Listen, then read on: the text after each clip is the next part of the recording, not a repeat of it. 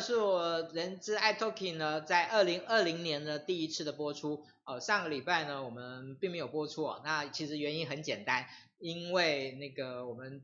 的所有的工作人员呢，在上个礼拜呢，他们都在期末考，哦，可能大家大家会知道，所以我们今天算是我们第一次的在二零二零年的第一次的播出。好。那人资 iTalking 在二零二零年的这一次的播出的第一次呢，其实我们特别挑选了一个还蛮特别的主题，希望给大家呢，我我想一月啦，大家都忙哈，所以呢，我们今这这一次呢，呃，我们就不用那些很很那种可能是比较专业性的东西呢，来来考验大家。我们今天呢，谈一个呢，也许在人资的领域里面，在以前比较没有受到大家的一些关注跟思考，但是呢，我想。大家对于这一个事情，在这些年来，在台湾的整个职场的一个发展上面是非常重要的一个议题啊，也就是所谓的职场平权运动。好，那职场平权运动呢，我我我想在台湾的发展，应该讲说平权运动在每个层面的发展，其实在台湾这几年算是非常的方兴未艾啊，有。未来呢，只会有更多更丰富的内容会出现。那今天我们就谈从职场平权的角度来谈谈有关于人资思考的这一个主题。那谈这个主题呢，其实我一直在思考要找谁来谈呃比较好。那当然呃，我可能各位有听过以前呃到目前为止呃也还蛮有争议的一的一个网站哈，我那个天眼通。那但是呢，不好意思，我没有邀请到他们。哦，我们今天邀请到的是跟天眼通呢，好像也有一些关系，但是呢，他后来独立呢，他自己又开创了一个运动，在整个职场平权的这个架构底下呢，他开创了一个呃职场透明化的运动，然后叫做 Good Job。好，也许呢大家有听过，也许大家没听过，没关系，今天我们就邀请到 Good Job 的运动的这个网还有网站的这个创始人呢，创办者呢，陈伟明先生来，谢谢来。我们跟大家打个招呼。OK OK，呃，各位人资朋友以及就是这个看直播的朋友们，大家晚安这样子。Okay. 那我是 Good Job 职场透明化的发起人维明这样。对，然后呃，我们这个呃其实就是一个网站，然后还有一个粉砖这样。那我们的网网站呢，其实有两大主要功能。第一个主要功能就是让大家去分享大家自己的薪水啊。工作时间、面试的经验，在工作的里面的心得等等。OK，那另外一个，好，我没问题。那个那个，我明很 很迫切的想要告诉大家，你知道，那我觉得一个运动的创办者呢，驱动者就有这样的精神，就是呢，逮逮到机会就要赶快跟大家讲清楚、说明白这样子。但是今天放心，伟明，我今天我们有一个小时的时间，来来来来来跟大家好好的说明跟沟通一下这样子。OK OK OK，好，那我关于那个为什么我们要要那个邀请伟明来谈这个事情？嗯，其实我觉得对 H 很多 HR 而言，其实你会发现到，其实越来越多的员工对于整个职场的平权、职场的透明化、资讯的这样的一个对等这个议题，其实越来越关心。所以呢，嗯，我觉得在未来，这是 HR 未来需要去被呃挑战的，可能会受到更多的专注的。所以我想今天呢，我们就透过我们的介绍呢，希望能够让大家呃能够对于这个议题有一些初步的架构的呃，如果有机会，我们希望能够谈得更深入一点的来跟大家做一个分享。好，那但是呢，我想在一开始的时候呢，我想要先那个请教一下伟明，就是说，您、嗯、当初了哈，怎么会想要发起 Good Job 这个运动？你的起心动念是什么？然后其实我刚刚有稍微透露透露到说，其实你你您您跟天眼通这边好像也有一些呃，就是有一些有一些关联这样子，嗯嗯、呃、所以呃，可不可以稍微一开始的时候呢，先跟大家说明一下？哦，虽然那个大家都知道，我们在海报上面有提到，其实您本身的学学经历是非常好的，哦，台大这个这这高材生，然后也是资资管相关的这样的，资工资工资工资工毕业的那个毕业，资工资工比资管强，对不对？诶，你不敢说，不敢得罪人，这样会不会得罪人？这样会不会得罪人？不一样专业，不一样的专业，这样会不会得罪人？对对对对对，OK，好，来，好，跟大家说明一下，就跟大家分享一下，就为什么当初会想要做 Good Job 这个网站这样。那其实呃原因是这样，就我那时候三年前当在当替代役，然后当替代的时候其实就会开始找工作嘛。然后那那时候就当然就比方说一零四啊、一一人力银行或者是比方说 LinkedIn 等等这种网站就开始找工作了。然后就发现一件事情，就是比方说薪资或者是比方说工作时间多长，以及内部的一些情况，其实我好像没有办法从这一些网站上面直接知道这些东西。对，那我那时候当然其实我相信大家一定有很多东西这么做，就是先靠人脉。那我就去问了，我有八个同学在同一间公司，那我就不透露是哪一间公司好了。然后我就问他们说，哎，那你们通常几点下啊、呃？几点上班？几点下班？这样。然后他发现，哎，就是原来常态哦，因为工程师有些公司是真的会比较辛苦一点，就要工作的比较晚，所以大概常态的下班时间从六点半到十点半都有。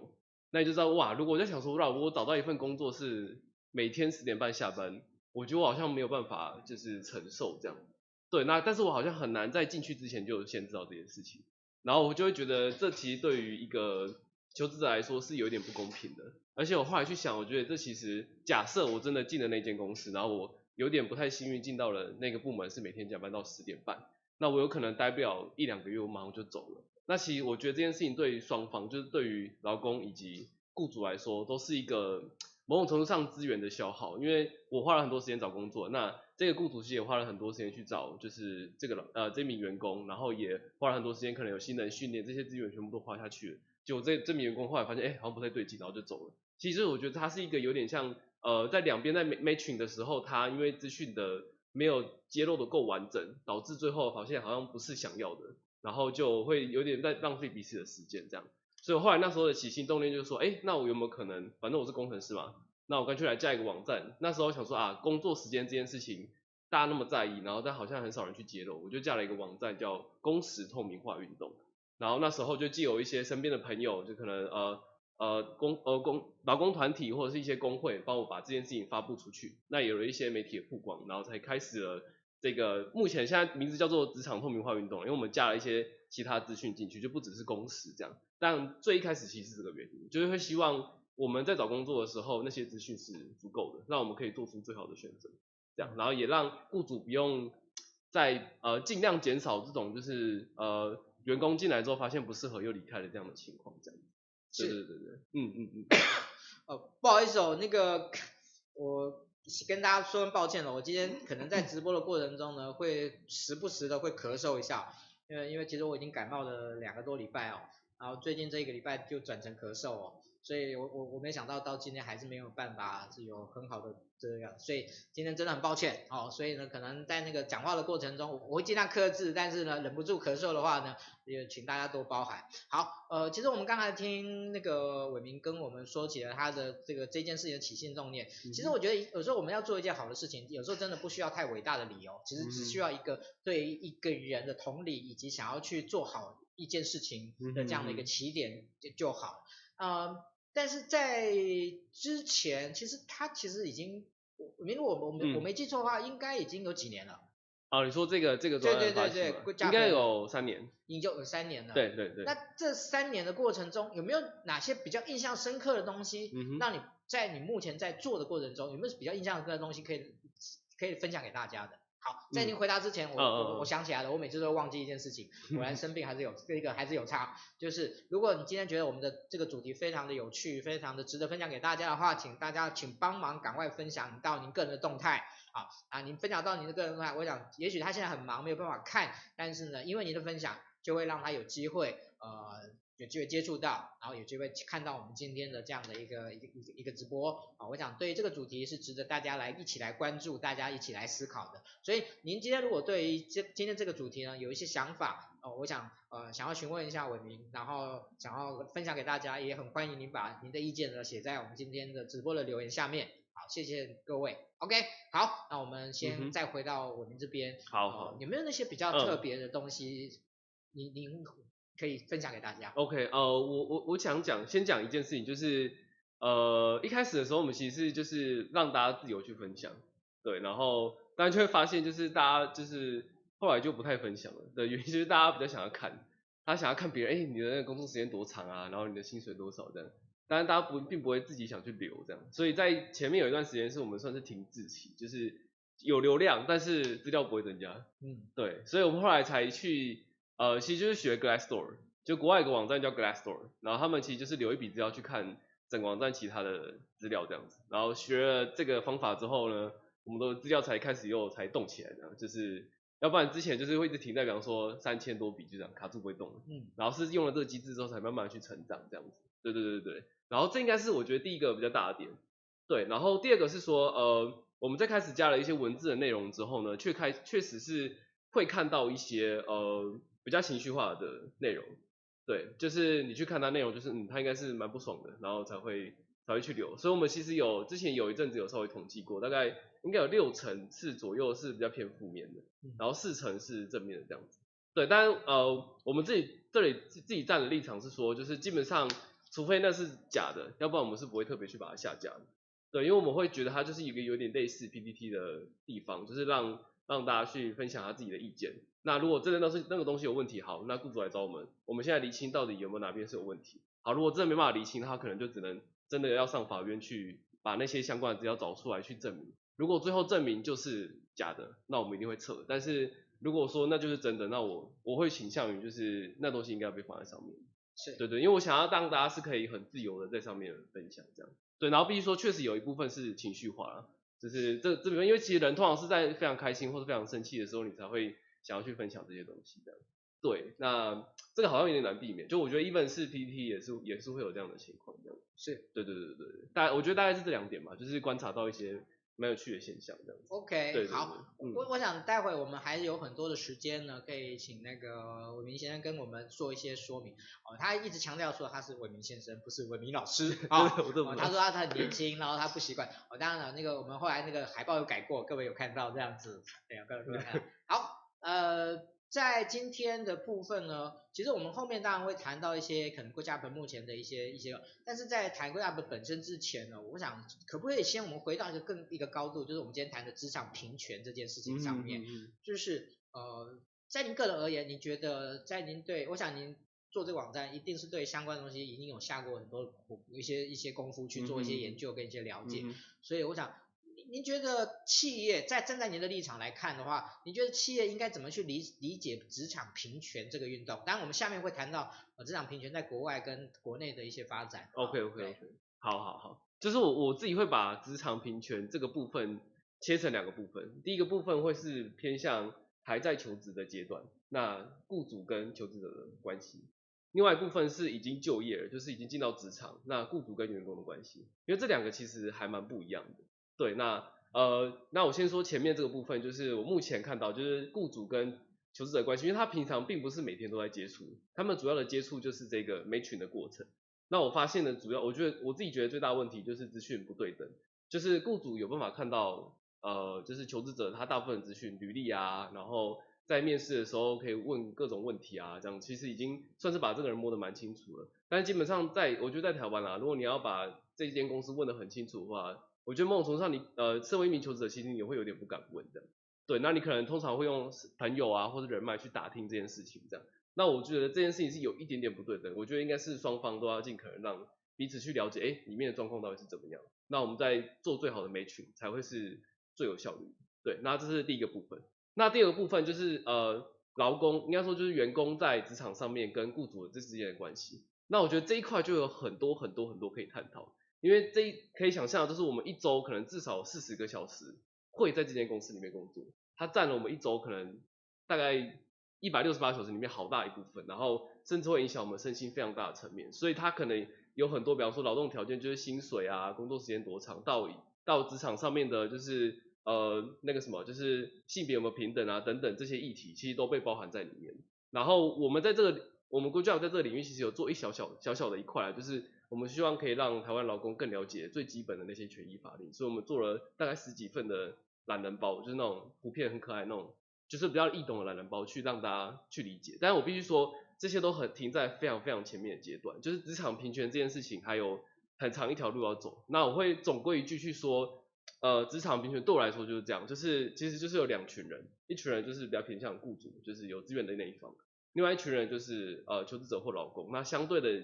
实务上来说啦，他是他是付出劳力然后拿钱，他是相对比较没有资源。我们会希望这两群人是可以就是站在一个更平等的立场上去，要不说谈判嘛，就是更更去 negotiate 各各自想要的东西这样子。对，然后我自己觉得这长期来说对一个社会是好的，因为基本上如果你偏向某一边，比方说假设我们都没有劳基法。我们也没有所谓的最低薪资，我们什么法都没有，没有去保障劳工，那很有可能会像十八世纪的时候那些呃劳工运动一样，因为可能对雇主来说，他很容易去压榨员工，那他就变成最后变成呃可能革命啊或什么，那其实在整个对于社会的动荡是可能伤害更大的。对，所以我觉得我们还是需要有一些方法去让两边尽可能是站在同一个高度去去去去协商的这样。对，这是我认定的职场职场平权这样子。是，对对对对。呃，谢伟明哦，因为我觉得他把这样的一种分类，我觉得呃对平权这件事情的一种情境式的理解，我觉得还蛮蛮简单易懂的。好，那也可以做一些不同的角度的一些发一些发挥。嗯哼。好，那我想接下来呃，伟伟明，我想可能国外的在有关于职场平权的一些。嗯可能工具，可能网站，可能有一些特别的运动的部分，呃，是不是可以借这个机会也让大家有一些更多的参考的机会？我想很多人可能不一定知道。OK OK。对，那我想今天就是今天也就是那个希望能够大家能够不不吝啬的分享给大家。好好好，OK，呃，这一块的话，我觉得很多东西可以讲。对，然后我想说的是，呃，我必须先说，台湾在这一块职场平等这一块是。呃，某种程度上算是落落后欧美国家的，对。然后我先从比较偏向求职者阶段，就是我认为雇主跟求职者之间资讯不透明的这一块，其实在二零零七年的时候，就有一个网站叫 Glassdoor 就发起了。那他们当初其实是一个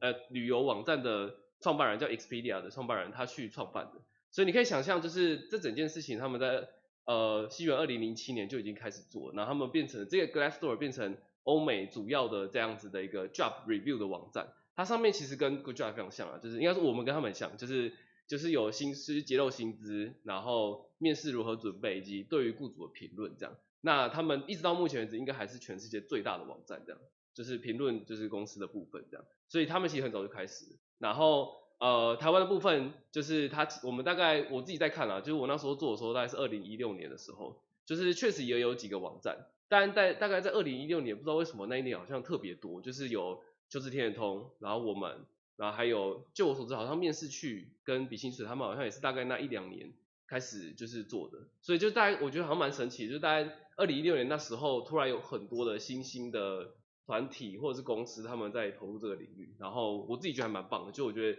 这个领域当然是越多人做越好这样子，对对对对，然后。接下来，呃，我刚刚讲的都比较偏向资讯的变，呃，求职市场变透明这件事情。那我们如果拉到另外一个部分，就是比较偏向劳工在职场上面的这个平权的话，那我就认真的说，就是台湾落后欧美国家非常非常非常非常非常多的原因，是因为，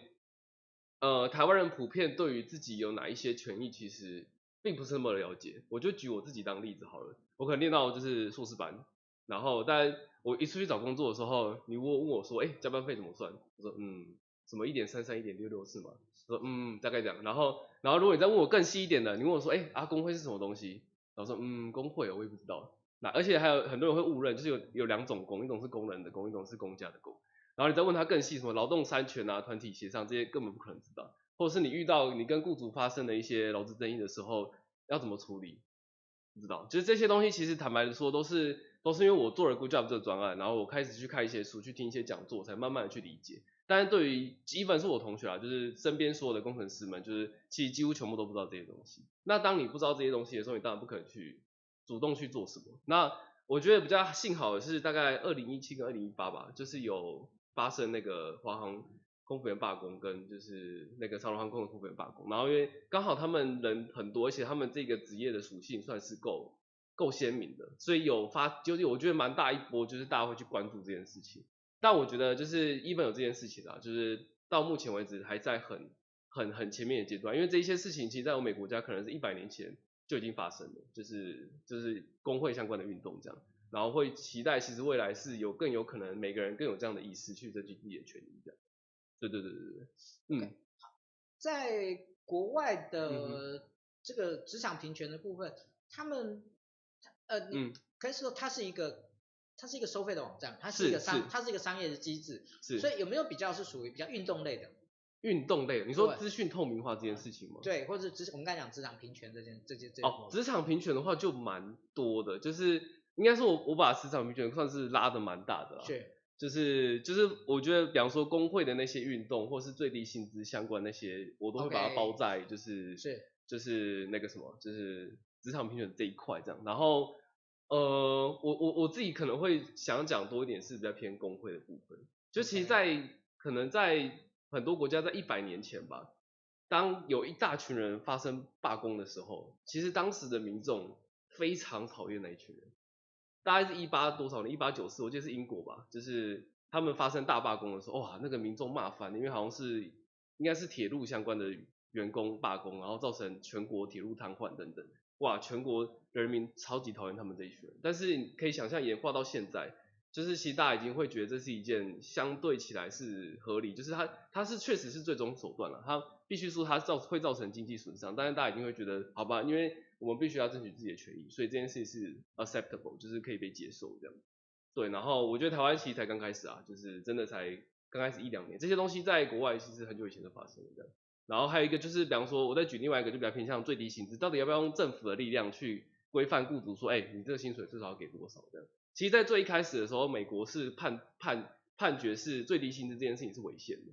但后来就是被翻案了，就是就是觉得应该要有最低薪资去保障那些最底层的劳工，这一些事情就是都是有很多抗争去发生的这样子。对对对对对对。OK，好，谢谢呃那个伟明跟我们分享有关于在国外的一个相关资讯。我相信其实这个部分应该还有很多很多很精彩的东西是可以值得让大家去了解的。好那接下来呢，我想要请那个我们来跟大家聊一聊，是你目前所观察到的有关于在台湾职场平权的一些的相关的一些发展的部分，嗯、可能你本身在接触的的一些部分。OK OK OK，好，那我我觉得我也是分两个部分，就是资讯透明化这件事情，我自己觉得其实近年来已经算是，我觉得已经算做的还不错，但那种东西可能没办法到百分之百了，但我指的还不错是因为，呃，我自己还蛮喜欢。两个平台，一个叫他们应该是同一间公司，就是比薪水跟面试区这样子。因为我觉得他们的机制其实是非常聪明，就是让非常劳非常多的劳工去分享他们的资讯，然后现在资料量，就我所知，面试区应该有到二十万笔吧。就其实已经，因为我有去查，就是台湾目前的总公司数是，我记得是七十万，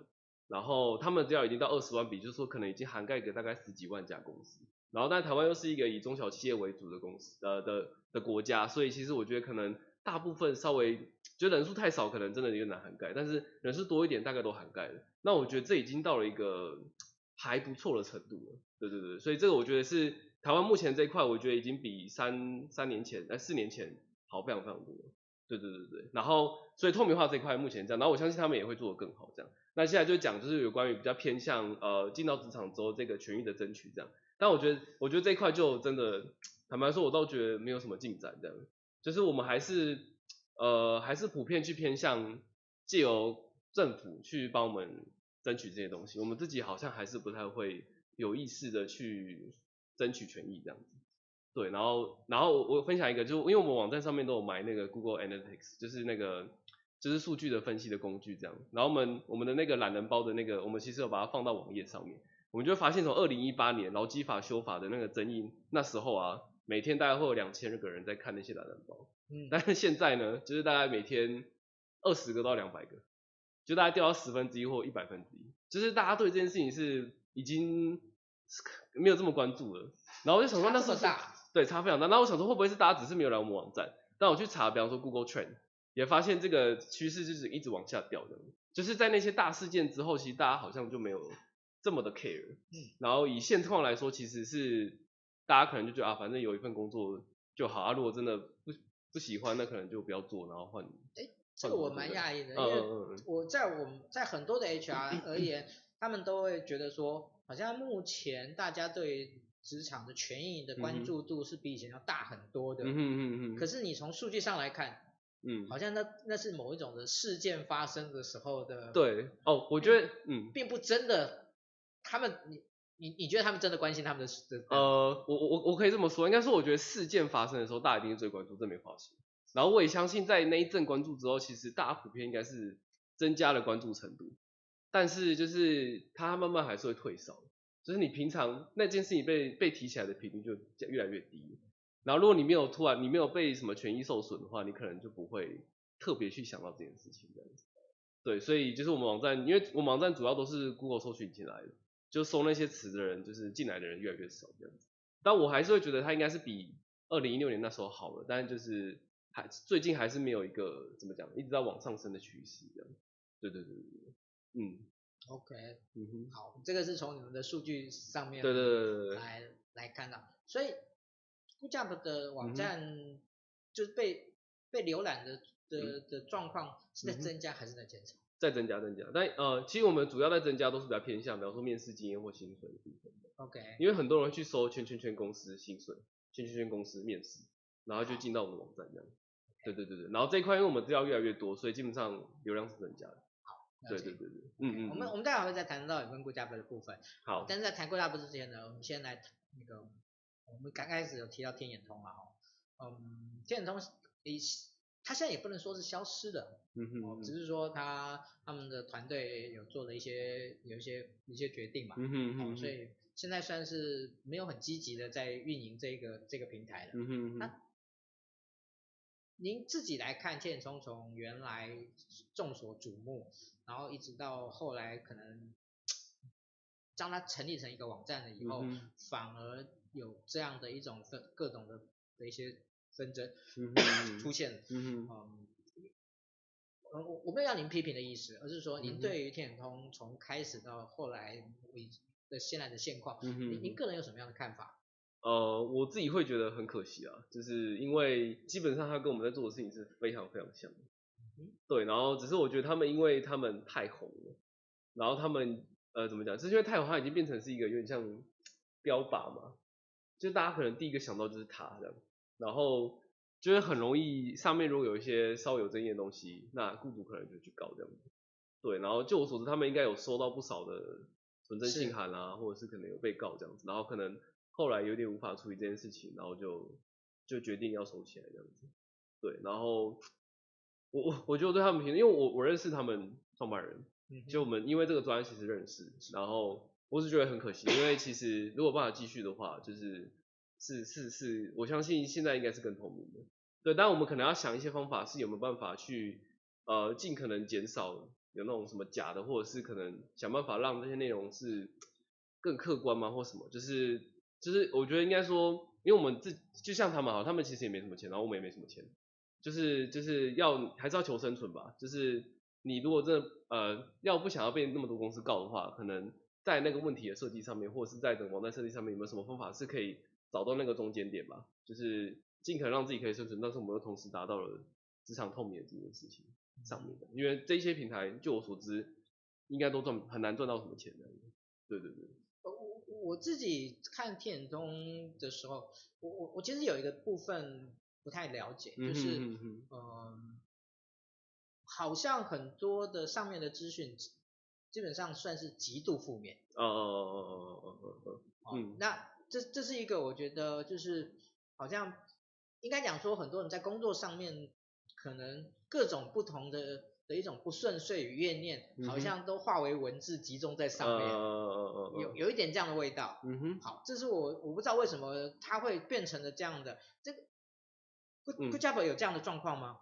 呃，我想一下怎么说。我觉得他们会是这样的状态是。第一个，他们是很明确站在劳工这一边，他们所有的行销都是很明确的站在劳工这一边，然后所以会让人有这种感觉，而且怎么讲，他们当时就是最红的，然后大家就觉得啊，在这边应该很安全，所以就是事实上也很安全啊，但就是所以会比较敢讲话，对，然后我们当初 Goojump 在发起的时候，经营策略其实跟他们一点点不一样，最大的不一样是我们通常都是发那些法律的东西。就是我们很少会直接争说哦，我们的雇主怎么样，而是或是觉得把雇主当敌人，就是主要还是发一些哎，告诉你那个法令怎么怎么懂这样子。所以我觉得在吸引的那个客群上面确实有一点点的不一样。但必须说我们网站上面当然还是还有，就是一些比较生气的啊，然后会去分享这样。对，然后最近其实是比较少，之前之前确实比例比较高。对，然后最近比较少，原因是我觉得可能是因为我们现在那个表单其实是他留一笔你才可以看全部嘛。嗯。我们某种程度上是强迫他写。所以他就是有点没耐心去写这个东西，然后里面也不一定有什么负面的东西。呃，其实内容是有的，但是我说就是可能应该说，如果原本我自己会去留那些人，可能都是比较生气或是很很很开心的。对，但是现在其实是他只要想看他都要留，就变成各种族群的人都有这样子，就不是那么单一的这样。在我刚刚说之前说那六比四，那个时候是我们是没有强迫他留东西的，对对对对对对。就这变成来的人通常是可能情绪是比较极端的人这样子，对对对。其实我一直很好奇一件事情，嗯、就好像我们刚刚提到的那个 Glassdoor，嗯哼哼，他们怎么去面对这种很负面的？哦哦，好，这个我可以讲一下。好，我我我其实不知道他们详细怎么做的，但是其实他们是每一篇都是有人工 review 的，他们有一个 community 的 review 的机制。他其实我的理解啊，他们应该是外包给就是可能懂英文的的劳工，然后一篇一篇看，然后他们有个 guideline 去看这个可以，这个不可以这样子。对，然后所以呃，其实 Glassdoor 如果你们去，比方说 Reddit 或者是去 Quora 上面去找，会有人去问说，哎，那 Glassdoor 是可信的吗？会有很多人怀疑这个问题，然后我们的资料会不会被 filter 或什么之类的？但 Glassdoor 的官方应该是从来没有，他只有说哦，我们就是 follow 这个 guideline，对，他们就是 follow 这个 guideline 这样子。对，所以嗯，我只能说，我觉得只要有做 review 这件事情，一定会有人怀疑，尤其是 gas store 它就是对企业收费，因为它就是刊登职缺，然后呃职缺广告收费，所以有确实会有一群人觉得啊，你就对企业收费啊，所以就是就算你没说，我还是觉得你你有在。删东西这样子，对，所以我觉得这是有点两难的啊，就他们既然已经决定要对，就是对 business 收业，那收费，那就必须承受这样的批评这样子。对，但我是我觉得他们还是蛮有参考性的，对对，就一本是过滤之后，其实我觉得还是蛮有参考性的。这样，然后详细他们到底怎么面对，坦白说我不知道。好，对对对对，嗯嗯。OK，我们我们那个其他的部分，我们现在那个已经算谈了一个小小的段落。接下来呢，我们会完全 focus 在有关于那个 GoodJob 的部分。OK OK OK。嗯，GoodJob 整个的发展，嗯哼，有没有未来的规划？哦，好，我可以，好，对，有没有我可以讲，我可以讲一个我们的算 slogan 吗？就是 GoodJob 这个词不是随便乱取的，就是它真的是有它名字的意思，就是我们的目标是希望可以帮助你找到好工作，然后让工作变好。所以它其实也是两个层次的部分，一个就是让你资讯变透明，可以找好工作。但我们会其实希望可以更延伸到你进到职场之后的部分，这样。然后我会我目前想到的两个方向，其实是我最近全职投入在努力寻找那个方向。其中一部分是维护自己的权益，那我会比较偏向是工会。所以其实我要做的，其实简单来说，就是让大家更了解工会到底是什么，然后呃知道台湾有什么工会，可以加入什么工会，如何组织工会，然后借由团体的力量去争取自己的权益，这是其中一部分。但是坦白的说，如果那间企业不赚钱啊，其实组工会去争取可能效果也有限。然后就是所以呃，我们还想要另外两个方向。第一个，另外一个方呃，我一个一个讲，就是一个叫做学习，就是职场学习，就是进到职场之后，我们身为一名劳工，其实还是需要变强，就是就是一个人才嘛，反正我们就是要让自己越来越强，才有可能有更好工作，然后企业有好的人才才有可能发展这样子，就是让整体劳动环境改善的，其实。就是不外乎这几个方向这样子，所以会希望能够延伸到就是职场上的学习。那这部分其实我们还在探索，还没有一个很明确的说，哎，到底应该怎么做这样。但我们觉得应该是有很大的空间。对，然后最后一块就是就是企业的发展，但是这一块我们自己我目前认定啊，我觉得我能够切入的点比较少，就是希望台湾的产业可以发展，然后去跟其他全世界竞去竞争这样。我会觉得如果我可以把台湾的人才的学习这一块能够做好的话，其实我就是在帮企业。对，所以接下来会想要走两个方向，除了就是资讯透明化这一块之外，会想要延伸到就是职场上有关于学习、有关于如何争取权益的部分这样。然后最近比较努力的是比较偏工会这个部分这样。对，大家还在找到底有什么切入点是有机会的这样。对对对对，就希望大家工作是整体来说越来越好这样子。对对对，嗯。OK，好，那未来你们收费的方向会是 C 端还是 B 端？我自己是希望是 C 啦。就是就是我如果刚刚说的，这，这问题会不会敏会不会敏感一点？呃，不会不会不会，就是这应该说我自己算是一个比较一个理想化的人，就是我自己觉得其实你对谁服务就应该对谁收费。那我现在这网站其实就是对求职者跟劳工服务啊，那我觉得我应该就是要对他们收费。对，因为如果你今天对企业收费，他就是有，如果你假设百分之百全部都从企业来了，他如果看到一个对他不好的，他就可能就叫你撤下啊，万一你养了五个员工，这笔钱就被撤掉了，你就是五个员工都养不了了。那你要怎么生存？这这是我觉得这是最两难的地方，所以我我我会希望能够尽量找到对我来说是我想服务的对象，然后我对做到好到让你们愿意付钱，我觉得这会是比较好的方法。对，就是我觉得这还是一个好的商业模式。对，但坦白说就是就是还没有那么明确的找到，因为呃这个也很直接讲，就是因为面试去跟笔试的他们已经有类似的模式，然后他们资料数量其实都比我们还要好。所以我觉得基本上，如果我们直接对求职者收费是比较难存活的，因为其实就是有竞品了。所以会倾向于我们要做出有点不一样的地方，然后才有机会去对求职者或劳工们收费的。对对对对对，嗯嗯嗯，这个我对不用不用担心，对对对对，今天什么都可以讲，对对对，OK，嗯嗯，好，呃，其实，在 GoodJob 上面其实主要是两个，一个就是这个就是工作的一个职场的状况的资讯，嗯、一个就是薪资的资讯，嗯哼，这部分。那其实，在国外有一个，嗯，不能讲是主流，但是也越来越受到重视的一个，就是关于薪这个主题叫薪资透明化，嗯哼，好。那薪资透明化这件事情，嗯，是你们想要追求的目标吗？对，对，您对薪资透明化这件事情的看法？嗯，我想一下哦。对，我觉得对我来说，薪资透明化不是最终目标。嗯，最终目标是让求职者找到好的工作，然后让雇主不要怎么讲，就是有点浪费时间找到一个不适合的人这样。嗯，就是让整个求职的 matching 是更有效率的。但因为薪资对大家来说真的是太重要了。所以其实是希望大家在真正就是怎么讲，就是找的时候就能够先知道这样，就是你不用要每一间都去面试，因为如果你真这样十几间都面试，其实也要花很多时间。对，所以他是我我觉得他对我来说是一个过程啊，就是找工作过程中薪水就是那么重要，所以我必须要知道。对，所以我会想要让他透明化，这样，所以他他不是一个最终目标，他不是一定说哦我就是要薪资透明化这样。对，这样算是我回答到。嗯，的问题，还是指的是说支不支持薪资透明化这件事情？都可以。好，我想一下，我自己是蛮支持薪资透明化的原因是，我觉得，呃，很多人会说公司里面不同的员工之间的薪资不应该要透露，但我觉得这个其实就是，我觉得应该要透露的原因是，如果我今天做这样的工作，能够领到这样，然后他今天做那样的工作可以领到那样的薪水。如果应应该要够透明才有办法，就是我觉得应该是要可受公平的，因为很有可能，比方说我做的比较多，但事实上我薪水比另外一个人还要少，那如我觉得这就是不公平的事情了。对，然后这些东西都是不透明，那我们我们要怎么去争取它对？所以我觉得这应该是要应该要足够透明。对，对我个人是这么认为。OK，对对。当然我可能如果有一天当了老板，我可能就是哦不想要，就 我其实蛮蛮蛮相信，就是在什么样的位置上，你会确实会有不同的想法。我我可以理解了，然后因为我自己本身是一名劳工嘛，所以我就觉得啊，当然应该要透明啊，这样。对对对对对，嗯，OK，好，嗯，我我我这个这个其实不在不在我们本来问题里面，OK OK OK，我想要补充问一下，嗯哼，所以您是想要做一个人力银行的网站吗？呃，目前不是，但是你在访你在以前的访问中好像有提过这个事情，对，那时候有想过。对，那现在为什么不为为为为什么没有？哦，因为那我觉得那时候太太理想化了，就是一个太有理想的青年，然后没有想过现实中的动人。就是呃，要怎么说？当时其实是想要做一个透明化的求职平台，就是呢，你在这边所有企业刊登的职缺啊，他的薪水啊，然后常不常加班啊，里面状况这些东西都应该要贴出来，你才可以在上面刊登。好，那这问题就来了，因为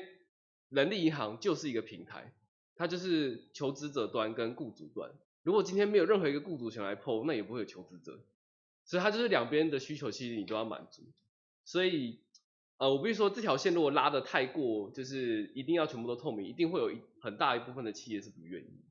那这样这个平台是做不起来。所以是为什么后来到应该说到目前为止都没有做这件事情，因为可以评估就知道现在台湾已经有这么多人力行可以选择，为什么我就是要挑一间就是一定要透明的啊？我就不想透明。那我干嘛去用这个平台？也没有，除非我们这边聚集的，比方说比一零四还要多的求职者，或是或是可能最最 talented，就是最最高阶的精英都在这里了，就是一定要有个诱因啦。如果没有做到一个诱因，其实企业是不会来的。对对对对对对，嗯嗯。好，谢谢。嗯 OK. 那呃，您您觉得目前 GoodJob 可能在发展上面面对到最大的挑战是什么？OK，好，这个对。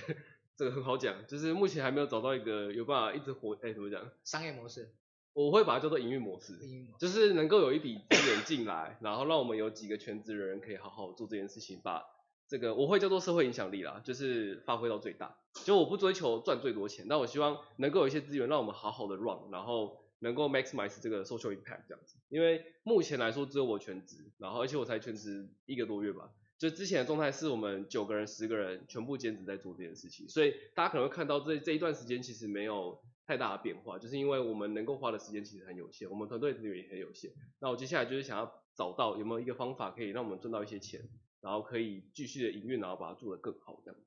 对，所以其实最挑战就是那个那个那个模式到底是什么样子。然后最近就是很努力的在找这个方向。对对对对。好，了解。嗯，这个我想我们拭目以待了哈。我想那个等看伟明在。这样的一个破釜沉舟，因为他刚才有，其实我我今天看到他的时候吓一跳，我说，诶，我印象中他不是短这么短的头发，对对对，对，他说为了让自己呢能够在创业的路途上面呢有一个新的出发点呢，决定把头剃掉这样子，所以才会这么短的，对，这算是一个破釜沉舟的一个一个做法。好，我们那个那个祝福也是那个，那其实下面这个问题也蛮重要的，就是 OK。Okay, 对你个人而言，嗯、你你你觉得 GoodJob 的这个运动，你希望获得什么样的支持？OK，好。什么样的资源，什么样的支持？好，对。我觉得就两个，第一个就是钱，这个很很直白吧。可可如果你没有，你你希望别人捐钱给你吗？啊，如果如果我们之后有这种募资的装或者什么，大家就是支持一下的。我们之后可能会上一些募资装，或者是我们可能就是成立一个非利组织，然后让大家捐款这样。然后钱真的很重要，认真的就是。其实我觉得进了职场之后，你真的觉得哇，这个没有钱什么都做不了那种感觉，对，所以真的还是需要资源。然后第二个就是我会希望大家有更多人是，呃，怎么讲，就我们所需要的人才去投入这样子，就是比方说工程师啊，或者是做内容行销的啊，或是可能懂，呃，比方说 NGO 如何经营的这些厉害的人，可以可以加入我们，或是当我们的顾问这样子。所以其实就是我自己觉得缺的就是钱跟人啊，对，好像也没有也没有缺什么东西，或者是可能。大家可以就是大力的分享这个平台给自己身边的同事，那对我来说就已经是很大的帮忙。对对对对。好，嗯，呃，你就要获得别人的支持，我觉得有个很大的前提是，嗯、你觉得在你个人而言，你你你你是不是有曾经去思考过一个问题，就是大家在这个平台上面获得什么？哦好好好，OK 哦，以目前来说，大概就两样东西。嗯、第一样就是你找工作需要的资讯。就是，但是它也不是全部啊，因为不一定都找得到。就是比方说面试如何准备，你去看别人怎么准备面试。然后另外一个就是别人分享，然后这间公司某个职位薪水多少，大概就这些资讯。目前能够得到的这个，是，这其中一块。然后另外一块是有些劳动法令不懂的时候，他可以查到一个哦，这个至少比你直接去读法条还要好懂的内容，这样我们把它做成可爱懒人包这样。目前他可以得到，我觉得基本上就是这两样。对，就是这是目前我们网站所提供的价值，这样。不好意思，我我没有不礼貌的意思，嗯、这两件事情在很多的地方都可以获得。对对对，这就是就是应该说为什么现在不会直接不会想说啊，就直接直接收费或什么，因为你可以知道它有，因为说对一般的使用者来说，还有很多其他选择，所以我必须要走出一条就是呃求职者或者老公也很需要的东西，然后他是愿意付费的，那我们其实还在努力寻找这个方向。对。好，嗯，因为今天还有点时间哦，我其实长久以来我一直有一个，但是这个本来没有，这个我不是突袭你哦，好，没关系，没关系，不是说今天没有在访谈里面，但是我我我我我想今天有这个机会，呃，我我想也也公开的在这个地方啊，因为其实长久以来我们一直在讲说有很多的惯老板，但是呢，我们其实从企业端，尤其从 HR 的角色来讲的话，其实我们也常常听到有很多的惯员工，我不知道各位有没有听过，嗯、哼好，好，那。其实，呃，当每次有所谓的这种惯员工的一一种一种状况，当然都是我们在 HR 圈里面的一种一些资讯的流传哈。那就常常会有那个很多的一些伙伴呢，就跟我讲说，是，你去弄一个网站啊，什么网站？就跟那个天眼通一样啊，让我们有这种不好不良塑形的 H 的那种员工，我们把他的资讯呢，把它把它汇整起来。让其他的公司的人不要再受害了。嗯，我们先不谈这件事情的、嗯、的道德也好，或者其他的，从、技术面来讲，你觉得这件事情难不难？技术面上来说，如果人资们愿意合作的话，应该是不难了，对不对？对对对对，就是各公司的合。就是有一个资料，就跟有个平台嘛，然后大家就就好像变成做某一种的资料的汇整，对对对，然后然后开放给大家变成一个资料库，然后开放给大家做一种查询的动作，对对对，应该从技术技术上面其实是不难，基本上是不会难。可是，在您目前乍听之下，您您觉得这样做会有什么样的后果？我自己觉得会有什么影响？好了，这个是但是是从蛮道德面，就是你可以想象是一个人在这个世界上一定会犯错，假设他在，比方说二十五岁的时候，他犯了一个蛮大的错，比方说可能就是呃，可能骂主管，哎，这个可能还好，那我想一下怎么说，可能比方说一些钱的工东西没有做好，或甚至有点犯罪记录这样子。对，那他如果他二十五岁就有这个记录，那你可以想象的是，他就有点像前科吧，被标了这个不好的 label 之后，他可能一直到五十岁、六十岁，他可能都很难找到工作。那他对他这一辈子来说是一个很大很大的影响。对，但我会觉得为什么评论公司这件事情就合理，有一个很大的原因是，公司从来就不是单一一个人，公司是一个法人，它是一群人，它是有机会既有组织的改造，或是里面人员的的替换是有办法改变这件事情。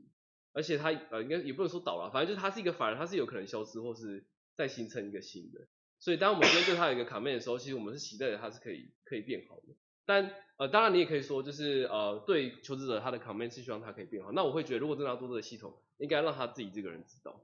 他可以去查到他在整个雇主界的 reputation 有多高。他如果发现他很低了，那他他可以有一些方法可以去让这个 reputation 是提高的。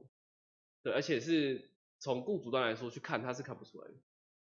就让他应该还是要让这个单一个人是有改善改改过自新的机会。他因为每个人都还是要的改过自新，就要不然他要怎么在这个社会上生存的？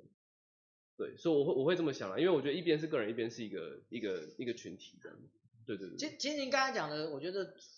非常的补充的，我觉得角度上面我觉得非常好，也非常的哦。当然可能可是对我想说，对其他的企业而言或 HR 而言，其实他们是想要觉得说，那呃他起码可以知道他有什么样。所以你刚才提到是说。其只只有其他只有这个员工自己看得到。嗯哼。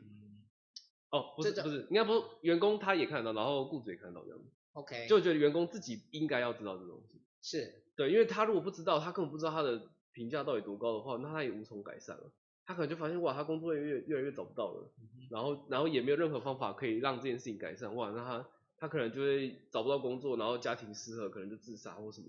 所以这个系统本身是一个非常有危危险的东西。是，其其实我我我今天为什么公开在直播这一件上面来谈这件事情？一方面是刚好我们今天在谈呃这个职场平权这个主题，那一方面我也觉得这件事情我好像也找不到一个比较公开的场合来跟大家谈，就是其实长久以来一直有很多的企业或 HR 伙伴，他们希望我做这件事情，可是我刚才就是就好像刚才我们提到的，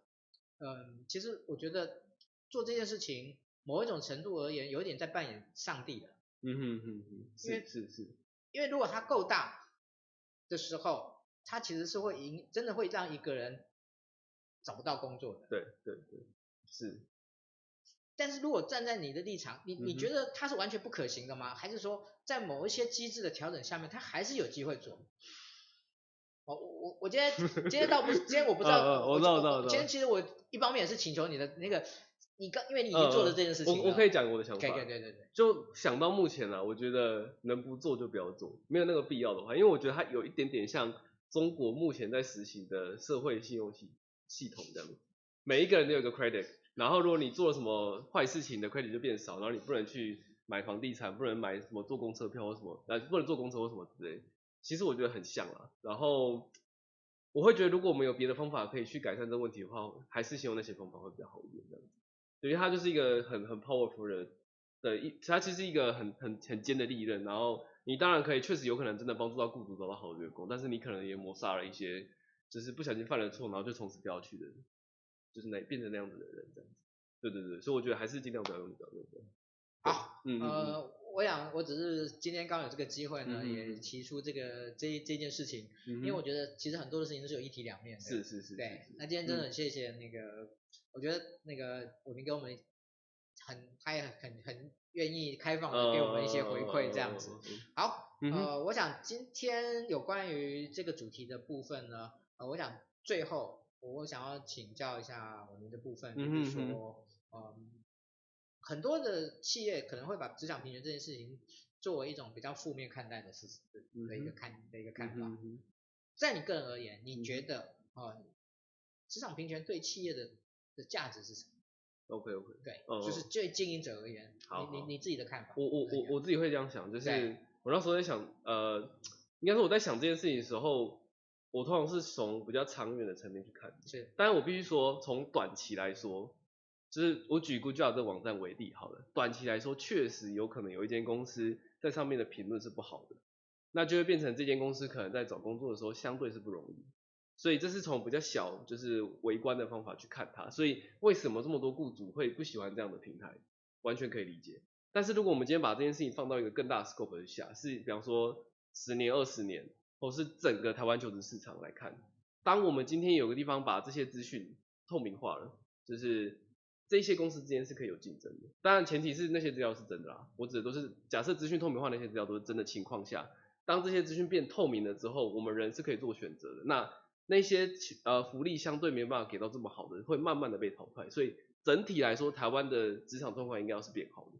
因为我们是职场呃，就是会变得更有效率这样子，对。然后，而且你可以想象，如果当我们今天整个职场平权，先不要就呃不只讲就是资讯透明化，或者是在职场上面劳工如何争取自己的权益。当我们今天能够争取到更多权益的时候，其实台湾的劳工是过得要算更幸福嘛，就是他能够更有余裕去呃照顾自己的家庭，去看国家政策好不好，去去养自己的下一代。这些东西长期来说都是对国家发展是好的事情。如果我们没有把这些东西算进去的话，只只看这一两年，呃，被评价如何，然后被争取了多少什么薪水这些东西，当然雇主是不开心。但如果我们长期来看，你可以想象二十年后我们可以有更好人才。那如果是一间愿意经营二十年的公司，会不会想要有更好人才在二十年后会出现这样子？所以我会觉得争取呃这两呃劳工跟雇主之间的平等，长期来说是对整个社会是会非常好的。所以我还是会想要投入这一块，这样。对对对对对对。OK。嗯嗯嗯。谢谢伟明哦，我想伟明最最后的那这一段话，呃，其实我想也是从某个程度上而言，我今天在最后的一个小小的结语，想要跟大家说的。嗯，其实我觉得任何的改变，任何的挑战，对企业而言，一定都会有一些阵痛，一定都会有一些不适应。啊、但是呃。对于整个世界的整个文化的发展来讲，我觉得平权是一种趋势，也是一种不可逆的一种方向。那从更长远的角度而言，这个就如刚才我们所告诉我们的，其实从长远来说，其实对一个企业而言，它可以透过这种对于员工的平权，对员工的一种这种权益的这种有效的保障，我想对于一家公司长足的发展。从人跟企业之间的一种良性的互动、良性的成长的一种相互成长过程中，我想它会是一个很好的啊。我想很多的企业的改变会需要有外力的这种协助，或需要有外力的这样的一种这种参与，来共同的把这件事情来行做得更好。我想我们今天可以从这个角度来看，Good Job 和平他们所想要做的这件事情。啊，我想这是今天我们其实也是我邀请他。来跟大家做这样的一种分享的一种起心动念，啊，我想其实真的很谢谢那个林娜，那个其实我觉得他很开放，他也很愿意的来跟大家谈他的对这件事情的一个立场跟看法，啊，我觉得呃是非常棒的一件事情，啊，也祝福他在这种破釜沉舟的这个创业的这个过程中呢。呃，我们希望呢，也也许小周末有机会可以帮助他们一点点小小的力量，啊，也欢迎大家呢给他们更多的一些支持跟鼓励，好，好，在有关于访谈的部分呢，我们今天就先到这边告一段落，谢谢伟明，谢谢，好好，谢谢那个四安兄这样，谢谢，okay, 谢谢大家，谢谢大家，是，嗯哼，好，OK，那我们后面的部分是我的报告时间了，今天呃报告的部分呢，呃其实要跟大家那个说明的主要有几件事情。那当然，每一次我们还是会感谢新网直播工作室对小周末在这个直播上面，在有关技术以及器材上面的一些援助，谢谢啊，新网直播工作室。那我们 在年后的一些相关的课程的部分，我们在这一周呢会陆陆续续的开出来。那我在这边呢已经有两个呃已经确定的要开出来的了，呃也跟大家做个说明。好，一个是在一月三十一号呢，我们会有主题小聚的部分。那主题小聚的部分，这次我们邀请到是 IKEA 的呃温建宏经理来跟大家谈一谈呃 IKEA 新店店，好，新店店就新店没有错，新店的那家新店。好，哦，对不起，我不是在讲绕城，就是新店的那家新店。哦，从零开始、到目前数百人的规模的这样的一种心路的历程，我觉得非常的难得，他那个温建宏愿意来跟大家分享这件事情。那我们那个在一月三十一号晚上，我们一起来听他整听他的内容。好，那另外呢，二月二号，二月二号礼拜天的部分的话，我们会在北侧这边呢开呃今年第一场的职能卡牌的工作坊，我们邀请小 B 老师呢来指导大家怎么样使用职能卡牌来 DIY 设计企业的 DI 的这个职能管理的一些 model，以及呢 DIY 来确认自己呢可能在某一些职涯发展上面的职能的一些设定。好，这个。这我们目前已经确定，那我们在这两天我们就会公布出来的。那也跟大家做个说明哦，呃，为了减少我们在有关于发票作业上面的相关的作的一些负的 loading，那我们会在二零二零开始，我们所有的报名系统呢会转移到活动通上面。那未来呢，在活动通报名缴费完成之后呢，呃，活动通就会直接寄发电子发票，呃，email 的方式呢到每一位报名的伙伴的手上。啊，我我想，呃，我们是很希望让大家在整个作业上面，行政作业上面能够有更简便、更有效的一个方式啊，在这边跟大家做个说明。好，那呃，另外呢，呃，其实，在前几上个礼拜呢，可能大家有看到我公布了一个呃，二零二零我们很重要的一个社群，叫做 HR One，呃，HR One 一人之。那 HR One 一人之的意思就是说呢。我们希望去组，我们希望去呃开创一个新的的的一个群组。那这个群组呢，是所是由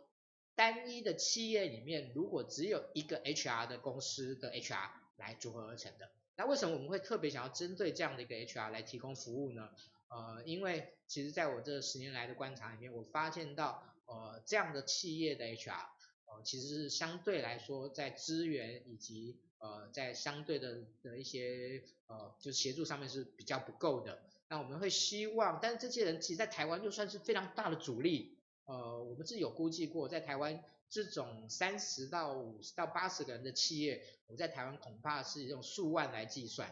也就是说，台湾有数万位呃，有有数万的 HR 是在这样的工作、这样的公司里面担任一个人的 HR。那我相信，希望能够透过我们。呃，这样的一个新的群组的新的一个发展，能够对于这一类型的 HR 的伙伴，能够提供他们一个呃更有力的帮助。那我们会包含有关于这个交流互助，我们会包含有关于深度学习，我们会包含有关于导师的指导，我们也会包含呃一个顾问的服务的部分。啊、呃，我想在这个地方呢，呃，先跟大家说明一下。那我们会在呃，就是这一个礼拜啊。呃这个礼拜我们会开始做一些说明，最晚应该年前我们会会会开放。好，那最后在这个礼拜我们其实要公布一个最重要的一件事情，是我们呃微学习平台的新版会在这个礼拜正式的公布给大家。好，那相关的内容的部分的话呢，我在这边我就不再多说了，我希望只是希望大家呢，呃这个这个平台我们筹备很久，希望能够在接下来的这未来的日子里面呢，能够透过这个平台。让无法来参与我们实体学习的伙伴，能够透过这个平台，能够有机会，能够获得更多的协助，也能够有更多的学习的这样的一种资源啊，这是我们希望能够去做的。好，那呃，报告到这边，我想最后应该要能让大家知道呢，我们那个下一次的直播的的主角跟主题是什么。好，那我们在下个礼拜跟过年会停两次啊，会停两次啊。也就是说，我们在一月份的直播呢，其实只有这一次。好，那在过完年二月三号的礼拜一的部分，呃，礼拜一的部分，我们会谈一个蛮有趣的主题，叫做视觉记录的这个主题。那我们会有关于视觉记录的这样的一个应用跟在一些一些思考。那我们邀请到的是李路一老师来的，他目他目前是在呃指导很多的人在学习有关于。图像视觉设计的这个主题上面，然后呃视觉图像记录这个主题上面，希望大家能够呃在这个主题上面能够有一些学习。这是我们在年后的部分，我们会二月三号的部分的主题的部分。好，那呃其实我今天有点辛苦了哈，那个其实一方面是我感冒一直都没好。然后呢，对很多的，然后咳嗽也一直都没好，所以呢，今天其实我自己今天看着我的那个直播的镜头呢，发现到呢，第一个我脸上的表情真的还蛮丑的，然后呢，就然后那个很多的时候的反应呢有点迟钝哦，那个今天也对今天的那个那个受访者觉得有点不太好意思，这样不太好意思，啊也辛苦大家呢，很那个陪我呢。度过了这今天辛苦的一个晚上。好，那我们那个每个礼拜晚上，啊，我们希望能够带给大家一个主题，一个很棒的人物，希望他们所分享的能够给我们更多的启发。那我们今天的直播就到这边告一段落，谢谢各位，谢谢。